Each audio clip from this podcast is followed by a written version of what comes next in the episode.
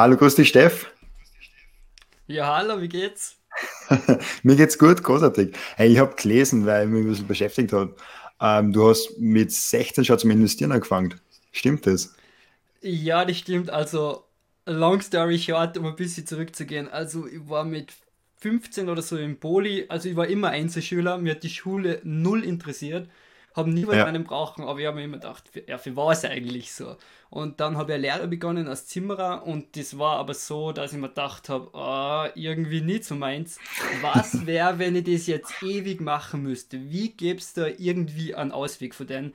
Und so habe ich dann das erste Mal irgendwie von Immobilienaktien gehört und dann so, was? Wie? Da kann, man- da kann man mehr Geld machen, nur mit Geld und Wissen. Und dann mit 15 habe ich mich das erste Mal so damit beschäftigt und dann mit 16, 17 habe ich dann meine ersten Aktien gekauft. Sehr cool, das ist voll früh. Was, was, äh, hast du irgendwelche Hindernisse gehabt oder was hat da, da irgendwie ein Umfeld geholfen ein bisschen dabei oder hast einfach losgelegt? Ja, also ich muss auf der einen Seite sagen, ich habe echt extreme Unterstützung gehabt von meinen Eltern. Das ist sehr wichtig, wenn, vor allem weil man mit 15 oder 16 eben nicht einmal einen Brokerage-Account aufmachen kann allein. Und Haben deine Eltern auch investiert? Ähm, nicht, also nicht aktiv, wenn dann halt über die Bank, über einen, jemanden, der das halt macht für sie, was der so ein bisschen, aber nie so voll und ernsthaft, sagen wir so. Hm. Und da war es halt am Anfang gerade so, wie, wie fange ich überhaupt an mit 16 Jahren? Und dann habe ich mal gemerkt, okay, man muss volljährig sein. Ich brauchte jetzt eine Unterschrift für einer, die habe ich gekriegt und habe dann relativ schnell mal mit 200, 300, also relativ klein angefangen, sagen wir so. Ja, Ja. voll geil. Du bist ja in, in eben deine Investments ein bisschen angeschaut. Du hast in Dropbox, in MJ, in MicroStrategy und so weiter investiert. Ja, das ist richtig. Also, das zählt jetzt dazu. Und bei mir ist eben, ich muss auch ein bisschen schauen. Also, am Anfang habe ich einen Riesenfehler gemacht. Wie gesagt, ich habe alles von YouTube, Bücher und Podcasts gelernt und Google. Also, ich habe Ja. keinen in meiner Verwandtschaft oder Bekanntschaft, der mir da irgendwie geholfen hat, der sich da auskennt.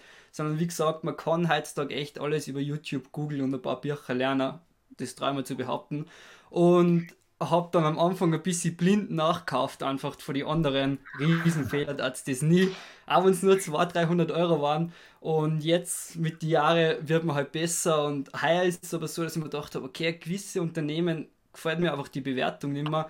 Ich brauche ein bisschen was, wo die Bewertungen Sinn macht, wo Cashflow reinkommt oder eben ganz kleine Unternehmen, wo extrem krasses Wachstum da ist, dass ich sage, okay, die können die Bewertung innerhalb von ein paar Monaten oder ein Jahr wieder gerechtfertigen, auch wenn sie irgendwie jetzt hoch bewertet sind. Mhm.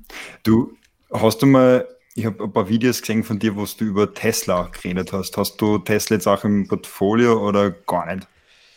Ah, Leider gar nicht, ne? Also bei mir war es so, muss ich auch sagen, das war eben genau meine Transition. Am Anfang habe ich blind Aktien gekauft, dann bin ich Richtung Sicherheit gegangen, habe gesehen, okay, Apple, Microsoft sind für mich sichere Unternehmen, habe da Mhm. ungefähr 140, 150 Prozent Gewinn gemacht über die letzten eineinhalb, zwei Jahre und Tesla war so, das habe ich damals noch nicht ganz begriffen. Und jetzt gerade ist bei mir einfach so, dass ich sage, okay, ich finde das Risk-Reward-Ratio ein bisschen, woanders ein bisschen attraktiver, aber ich mein, Tesla ist Tesla, ja. Also, was soll man dagegen sagen? Weißt du, meine? Das, Ja, die das 700 ist Prozent so, letztes Jahr waren schon Wahnsinn.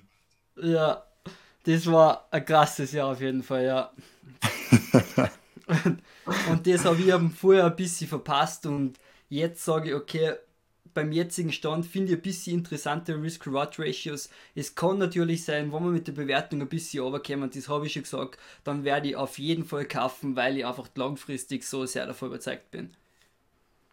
Okay, und, und was kaufst du jetzt gerade voll ein oder was, welche Aktie oder welche Krypto taugt dir jetzt gerade voll am meisten? Also Kryptos bin ich echt erst gerade beim Lernen, muss ich ganz klar sagen. Also ich bin erst dabei, wie macht man Wallets, was, was sind Ledger, worauf muss ich achten, okay? Ähm, diese ganzen Sachen. Und im Aktienbereich muss ich sagen, ganz klar jetzt zur Zeit nur noch Facebook. Also ich kaufe gerade so viel Facebook wie noch geht und auch Facebook liebt Call Options 2024. Oh, okay, also du machst da auch äh, Optionen. Ja, also meine Optionsstrategie ist jetzt keine wirkliche Optionsstrategie, sondern bei mir ist es einfach so, okay, ich brauche ein Unternehmen, wo die Bewertung für mich meiner Meinung nach so günstig ist, dass gar nicht alles geht, sogar in einem Crash oder so, dass in drei bis vier Jahren die irgendwie bei dem Wachstum günstiger bewertet sind wie jetzt. Und dann suche ich mir eben eine Call Option, die was so weit weg ist wie nur möglich und ein Strike Price relativ nah an den derzeitigen Aktienpreis. Also nicht Full Risk, Full Reward, sondern wenn ich Call Options mache, dann nur bei ganz wenigen Unternehmen, wo ich ganz sicher bin. Ich habe bis jetzt nur zwei Leap Calls gemacht, einmal mit Dropbox, da bin ich jetzt so 40% im Plus oder so, weil die Aktie wieder ein bisschen gefallen ist, auch fürs Jahr 2023 und eben jetzt 2024 Facebook und Strike Price 300 Dollar, also hm. almost in the money, in the money. Vielleicht, also ich persönlich kenne mich mit Optionen weniger aus, weil ich bis jetzt noch gar nichts damit gemacht habe, aber vielleicht kannst du ganz kurz grob erklären für die Leute, die noch nicht wissen, was Optionen sind oder so ganz abstrakt, was man da eigentlich genau macht. Ja, also nagelt sie jetzt nicht drauf fest. Ich probiere es einfach so einfach wie möglich zu erklären, dass wirklich jeder im Kindergarten, sagen wir mal, verstehen wird. Gell? Und zwar, wenn ihr Option kauft, es gibt Call Options und Put Options. Call heißt, man setzt auf steigende Kurse, Put man setzt auf fallende Kurse. Wir nehmen jetzt nur Call Option als Beispiel. Wenn ich jetzt eine Call Option habe, dann gibt es einen Strike Price und eine Expiration Date und ein Premium. Das sind die drei Punkte, die eine Call Option ausmacht, sagen wir. Und eine Option kaufe ich immer für eine für ein unterliegendes Asset, also für eine Aktie. Zum Beispiel jetzt bei mir Facebook. Also ich kaufe jetzt Facebook Call Options, sprich ich setze schon mal auf einen steigenden Kurs von Facebook. Die Strike Price ist in dem Fall, sagen wir, 300, wir sagen jetzt einfach 300 Euro, weil die Aktie jetzt bei 260 so was immer dumm ist. Der Strike Price ist bei 300 Euro und das Expiration Date, also das Ablaufdatum, ist beim, 24, oder ist beim 1. Jänner 2024. Das heißt, wenn die Aktie am 1. Jänner 2024 über diese 300 Euro ist, dann macht meine Option Geld, beziehungsweise dann verliere ich eigentlich nur Geld, weil ja Premium, das ist der jetzige Preis für die Option, weil ich den ja nur zahlen muss. Aber wenn die Aktie am, 24, äh, am 1. Jänner 2024 den Premium-Preis plus den Aktienpreis zusammen, also die 300 Euro und sagen wir Premium ist jetzt 5 Euro erreicht, dann kann ich die Option sozusagen einlösen und das gibt mir dann mehr oder weniger das Recht, dass ich eben am 1. Jänner 2024 die Aktie zu diesem Preis von 300 Euro kaufen kann. Natürlich, ah, okay, also, also, im Endeffekt ist das, äh, wenn ich es abstrakt sage, eine Wette darauf, dass zu einem ja, bestimmten ja. Zeitpunkt die Aktie zu einem bestimmten äh, Platz höher ist. Oder halt ja, genau. bei Put Options. Du hast es jetzt viel leichter erklärt, ja. Also eigentlich wettet man darauf, dass die Aktie in Zukunft einen gewissen Preis hat.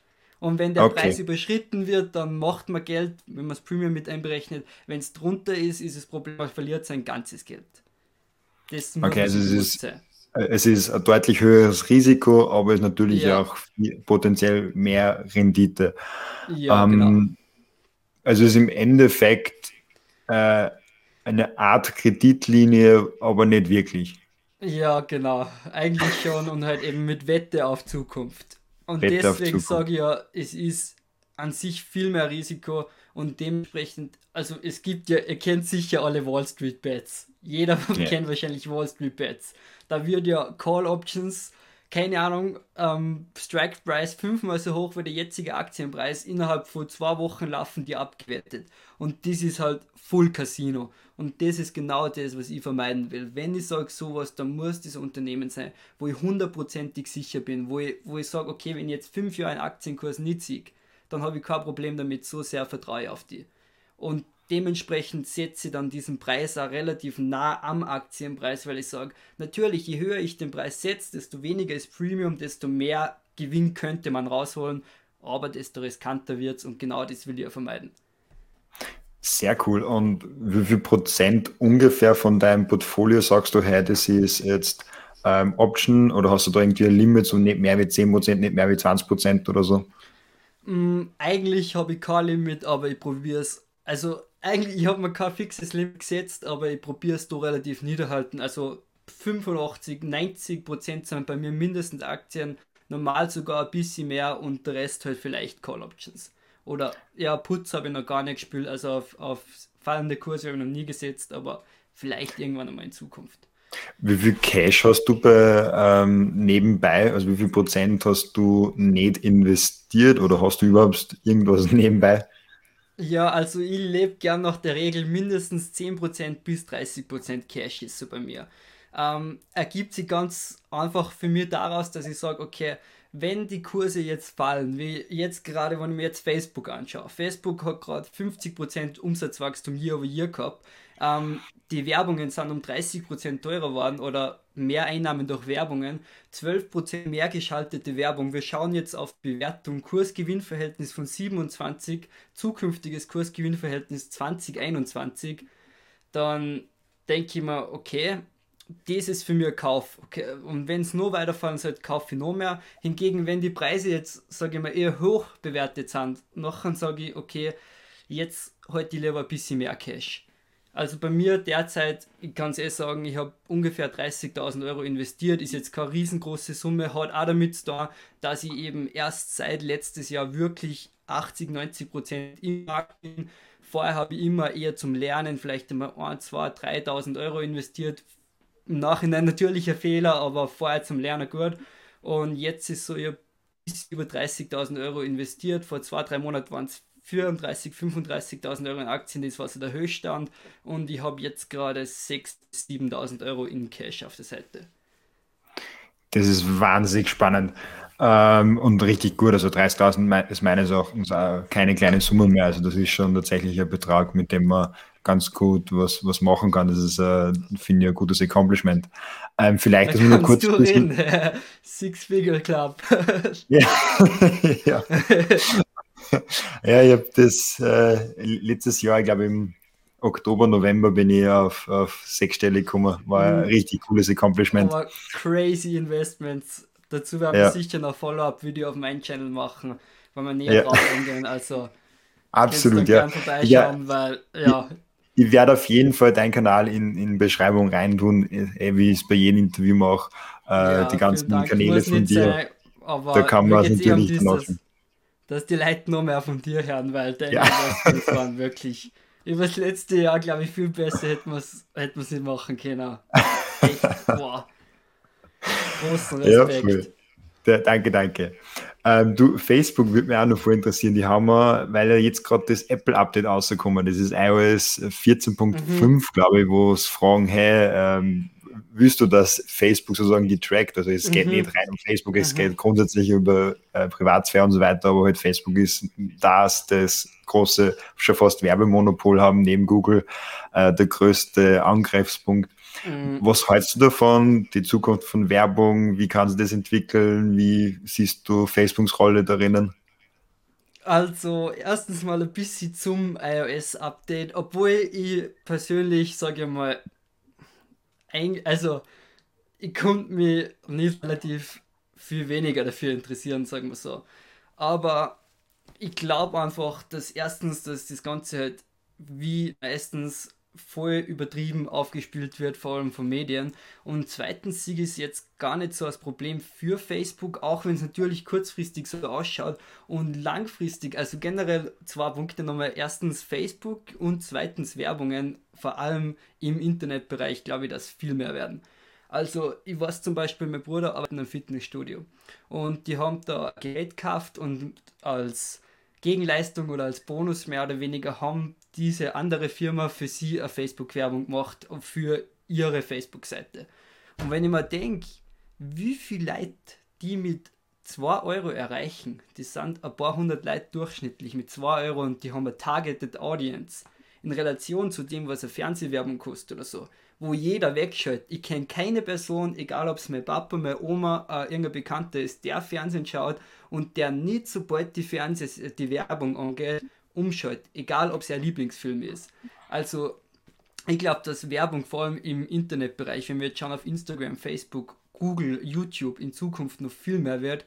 Ich glaube oder mir kommt vor, ich sehe es, dass viele große Unternehmen immer mehr drauf setzen, weil sie sagen, okay, es ist billiger, ich kann die Werbung kreativ gestalten, wie ich will und ich kann mir meine Zielgruppe genau aussuchen. Ich kann sagen, welche Leute, welche Ötter, welche Berufsgruppen, welche Hobbys, Interessen dann frage ich mich, wieso machen sie nicht mehr eigentlich? Und noch kurz zu Facebook. Ähm, der Mark Zuckerberg hat ja gesagt, er sieht Apple als seinen größten Konkurrenten mittlerweile. Und das verstehe ich vollkommen, weil wenn wir uns kurz anschauen, Facebook hat über 10.000 Mitarbeiter mittlerweile im AR- und VR-Bereich, also Augmented Reality, Virtual Reality. Und wenn wir schauen, die Projekte, an die die arbeiten, Science Oculus, wir haben es gesehen bei den letzten Quartalszahlen, immer noch ein sehr kleiner Bereich, aber trotzdem Year over Year Wachstum 146 Prozent, wenn ich mich richtig erinnere und eben über 10.000 Arbeiter, die an Smartwatches, Smart Glasses und so weiter, Quest, Oculus arbeiten, dann sehe ich, wie Facebook immer mehr eine Transition Richtung Hardware macht. Richtig, richtig cool. Ähm, das ist eher das Ding, was ich mir einmal frage. Wir haben ja jetzt dieses Handy, das ist so eine Selbstverständlichkeit. Wenn man 15 Jahre zurückschaut, hat es das Handy noch gar nicht gegeben in dieser Form, wie wir es jetzt haben, das Smartphone, weil das iPhone hat das ein bisschen eingeläutet, 2007 ist es rausgekommen und jetzt nehmen wir das so an, ja, das ist das Ding, mit dem wir jetzt kommunizieren, jeder hat es in der Hand die ganze Zeit, Mobile First. Ähm, was glaubst du, dass in, sagen wir, 15, 20 Jahren dann das Device wird? Weil ich glaube, dass das Handy sicher noch ein paar Jahre da bleibt, aber vielleicht nicht mehr 20 Jahre. Und ich finde es auch interessant, was Facebook macht mit den VR-Brühen und die haben, glaube ich, also Partnerschaft mit Ray-Ban. Ähm, mm, ist das vielleicht die, die Zukunft, wo wir hingängen mit äh, Brillen herumlaufen oder lassen wir sie vom Elon Musk einen Chip implantieren? Neuralink geht die. ähm, extrem schwierige Frage. Also, ich sage ganz ehrlich, ich werde die Frage nicht beantworten, weil ich es nicht kann. Also, ich sage so viel: Ich sehe, die Entwicklung Richtung AR, VR wird mehr. Ich sage aber auf der anderen Seite ganz klar, wir sind jetzt bei weitem noch nicht da. Wie du sagst, das Smartphone, ich habe es da liegen, das ist meiner Meinung nach der Nummer 1 Device jetzt gerade. Egal ob es Apps sind, egal ob es Anrufe sind, egal ob ich Spiele spiele. Ich glaube, die schlimmste oder eine die schlimmsten Sachen in unserer Welt, also in unserer Gesellschaft jetzt gerade, wäre, wenn du irgendwann einfach das Smartphone wegnimmst. Ich kann mir vorstellen, dass da extrem viele Leute nicht damit umgekunden jetzt gerade und durchtranwarten. Und ich glaube, wie gesagt, dass wir in Zukunft vielleicht mehr Richtung AR, VR gehen. Wir sind jetzt aber noch nicht da. Und ich sage mal so, ich sehe auch nicht, was das Produkt für die Zukunft sein wird. Ich fokussiere mich eher, was passiert jetzt gerade und was für Veränderungen sehe ich jetzt gerade. Aber auf der anderen Seite möchte ich ja ganz klar sagen, die Leute sind immer so oder sind meistens so naiv und glauben, dass alles so ist, wie es jetzt gerade ist. Vor 15 oder vor 10, 15 Jahren hat keiner gesagt, boah, Smartphones sind cool. Da hat jeder gedacht, Nokia wird der Weltmachtführer mehr oder weniger mit ihren Handys. Wo ist Nokia heute? Davor, ja. wenn ich meinen Opa frage, mein Opa sagt immer nur, ich brauche kein Handy, der ist mit seinem Telefon zufrieden. Und dementsprechend traue ich mir nicht sagen, also ich sehe, okay, wir gehen in eine gewisse Richtung, aber ich traue mir nichts vorherbestimmen, wo ich sage, okay, das ist irgendwie noch nicht so ganz greifbar, noch nicht so ganz da, wenn man mich fragt. Ist völlig legitim. Ich würde mir das auch nicht trauen zu sagen. Es ist äh, wahnsinnig schwierig. Das Handy hat man die ganze Zeit in der Hand. Ich habe einen der früher zufällig ein Video gesehen auf TikTok, da ist eine auf der Straße interviewt worden. Ähm, was würdest du eh eintauschen, das Handy oder Niere? Die hat aber innerhalb von Millisekunden Niere gesagt. Die würde das Handy aber sowas von nicht hergeben. und, und und, und ich glaube, dass es echt nicht wenige gibt. Also ohne Handy, dann nimmst du eigentlich an Menschen die Kommunikationsfähigkeit schon fast weg. Natürlich, man kann ohne mhm. Handy leben. Ähm, ja. Ich habe auch immer wieder Wochen dabei, wo ich das Handy bewusst weglege. Aber in ja, der Woche wo ich auch mich nur auf mich konzentrieren. Sprich, das Handy mhm. ist ein so, so, so fixer Bestandteil von unserem Leben und wahnsinnig, wahnsinnig wichtig. Ähm, ein Thema, was ich absolut nur anschneiden möchte mit dir, ist Social Media und darauf präsent sein, das Starten, den Mut zusammenbringen. Wie war bei dir der Journey? Warum hast du angefangen mit Social Media? Was, was, was ist da die Story dahinter? Ja, also ich glaube, beide von unseren Stories hat einen gewissen Anfangspunkt bei Gary Vee, also Gary Vaynerchuk. Und wenn ich es richtig interpretiert habe bei dir, und bei mir war es eben so, ich habe mal beim Skifahren, also ich bin Freestyle-Skier nicht gut, also keiner, der Double Corks und Double Backflips und so im Park macht. Aber ich bin eben Skifahren, mache mal einen Backflip, mache mal einen Frontflip oder so etwas. Und eben vor zwei Jahren habe ich mir beim Skifahren das Kreuzbandel eingerissen. Da waren zwei Kids, richtig nice Boys, ich glaube, die waren so sieben, acht oder so. Und sie so, kannst du einen Backflip, kannst du einen Backflip? Und ich halt den Tag schon fünf Backflips gemacht oder so, kann ich easy. Fahr an und möchte so Backflip machen, bin so weit gesprungen, dass ich im Flachen vor der Landung gelandet bin, habe mir das Kreuzbandel eingerissen. Und dann mhm. ist Jahr drauf, also letztes Jahr, letzt, also eigentlich diesen Winter habe ich es mir nochmal eingerissen. Und in der Zwischenzeit, wie ich es das erste Mal eingerissen habe, habe ich dann eigentlich nur, sage ich mal, Radlfahren und Krafttraining machen können, keinen anderen Sport. Und dann war es so, ich bin da daheim gesessen, habe einen Monat oder eineinhalb Monate im Krankenstand verbracht und habe mir gedacht, was, was kommt jetzt da? Und zu der Zeit habe ich eben Gary Vee schauen angefangen, ein bisschen früher eigentlich schon, aber halt so richtig. Und da habe ich gesehen, der redet immer davon, dass man Sachen auf Flohmärkte oder von sein Haus im Internet auf Ebay und so verkauft. Und dann habe ich gedacht, das, das geht doch nicht, oder? Wer kauft so einen Blödsinn? Und dann bin ich mal in meinen Dachboden gegangen, also in den Dachboden von meinen Eltern, habe mir gedacht, warum ist da 10, 15 Jahre Spielzeug, das was keiner mehr braucht, ich bin der Jüngste von unserer Familie und ich bin 20. Und dann habe ich gedacht, ich, ich mache da jetzt einfach Fotos und du so viel haben und ich möchte schauen, ob das wirklich geht und ich dokumentiere das jetzt mit auf YouTube eben.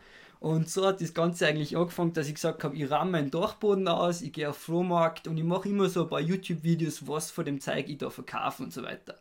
Und ich habe mich aber, wie gesagt, schon ein paar Jahre eigentlich in dem Bereich mit Aktien und so befasst. Und so ist halt immer mehr gekommen, dass ich gesagt habe, ich möchte mehr YouTube machen. Ich finde das voll geil und ich finde es auch wichtig, dass man präsent ist. Um da noch kurz ein bisschen drauf einzugehen, ich finde es nicht um, also es muss nicht sein. Es gibt genügend Unternehmen, es wird auch genügend Unternehmen geben, die komplett ohne Social Media Präsenz oder genügend Personen, die komplett ohne Social Media Präsenz alles machen können, super erfolgreich sein können. Aber es wird einfach durch Social Media so viel einfacher. Meine Meinung.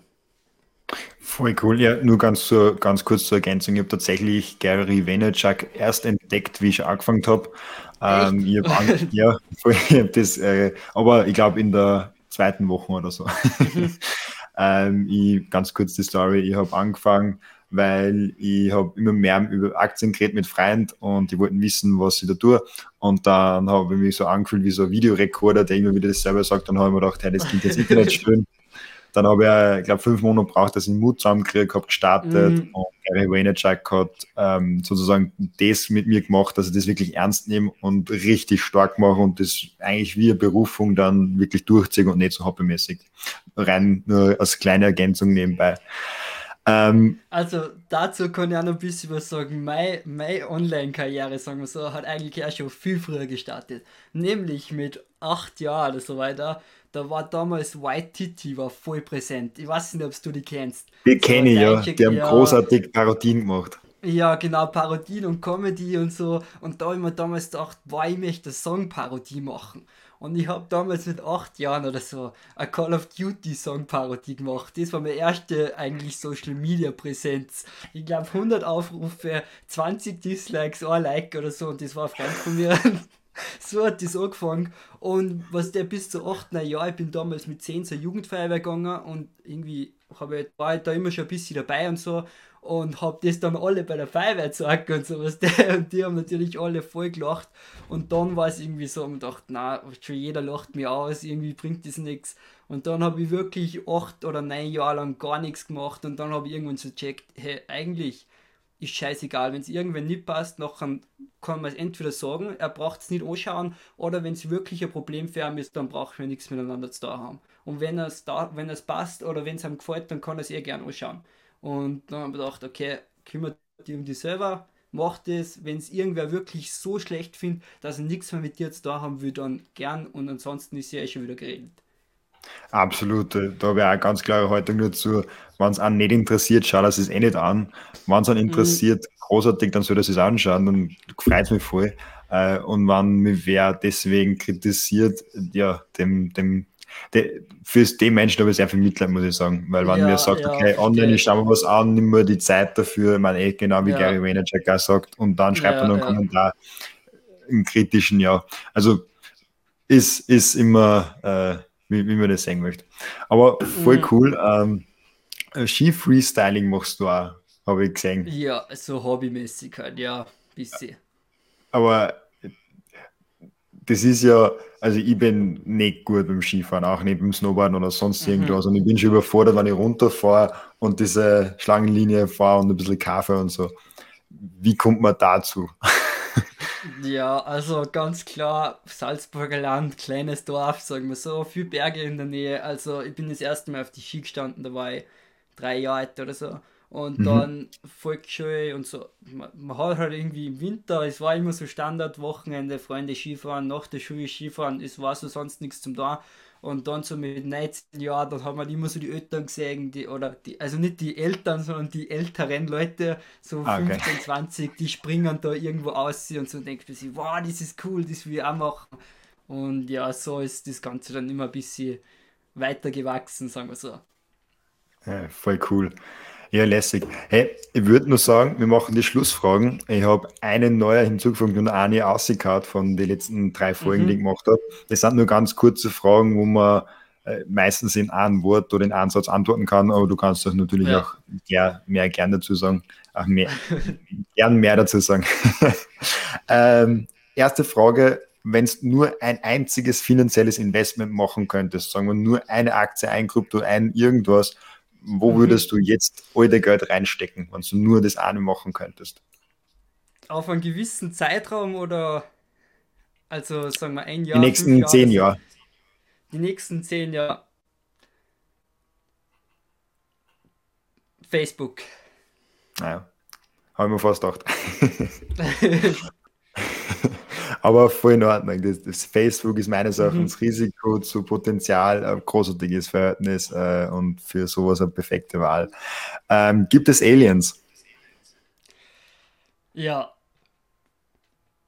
ja Ski oder Snowboard? Ski. Hund oder Katze? Hund. Hund. Text oder Sprachmemo? Mittlerweile Sprache, weil es einfach einfacher ist. Ja, ich, I feel you. Das ist so, Sprachmemo ist großartig, wenn man es einmal gewohnt ist. Ja. Ähm, letzte, Abschlu letzte abschließende Frage: Wie viele Stunden bekommst du zusammen? Schlafen? So sieben. Sieben, ja. Das, das ja. passt gut. Hey, danke, Steff, ja. fürs Interview. Ähm, hat mich voll gefreut. Danke für die Zeit. Äh, und ich werde alles unten reinhauen. Es zahlt sich wirklich aus, da mal vorbeizuschauen bei den Kanälen. Ähm, voll, ich folge auch auf TikTok, das ist ziemlich spannend, was du da machst. danke mir immer die kurzen Impulse. Und ja, passt. Bis zum nächsten Mal, beziehungsweise bis yeah. gleich auf deinen Kanal. ja, ich sage auch vielen Dank. Ihr könnt mich gerne unten in die Kommentare roasten für meine Aussagen und meine Sichtweisen. ähm, ich sehe schon, verstehe auch vollkommen. Ähm, freut mich natürlich, vielen Dank. Ich möchte jetzt gar nicht mehr in die Länge ziehen und wir sehen uns dann bei mir wieder. Ciao. Avidere.